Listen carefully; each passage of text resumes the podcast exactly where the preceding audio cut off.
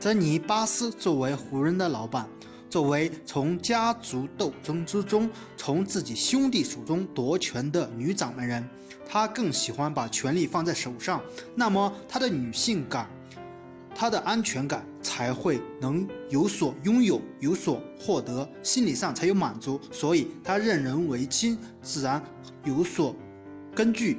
现在无论是魔术师，还是沃顿，还是佩林卡，都是和湖人有着千丝万缕的关系。现在他的主教练人选主要是泰伦卢。泰伦卢作为和詹姆斯共事最好的一位主教练，他这样选人是为了让詹姆斯闭嘴，让媒体闭嘴。他的。主要目标已经不是在季后赛或者夺冠，他的目标在掌握实权，控制湖人，做一个真正的女掌门人，才能让他更加放心。所以，湖人处在任人唯亲的时代，无论选谁都是要老板点头，根本不考虑球队是否进季后赛或者夺冠的重要性。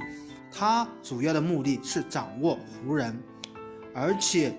如果詹姆斯一直在湖人，那么话题不断，有可能进季后赛，可能下个赛季会容易些。但是夺冠，我觉得还是三五年之内不可能的事儿。你觉得呢？欢迎大家踊跃的点赞评论，谢谢大家。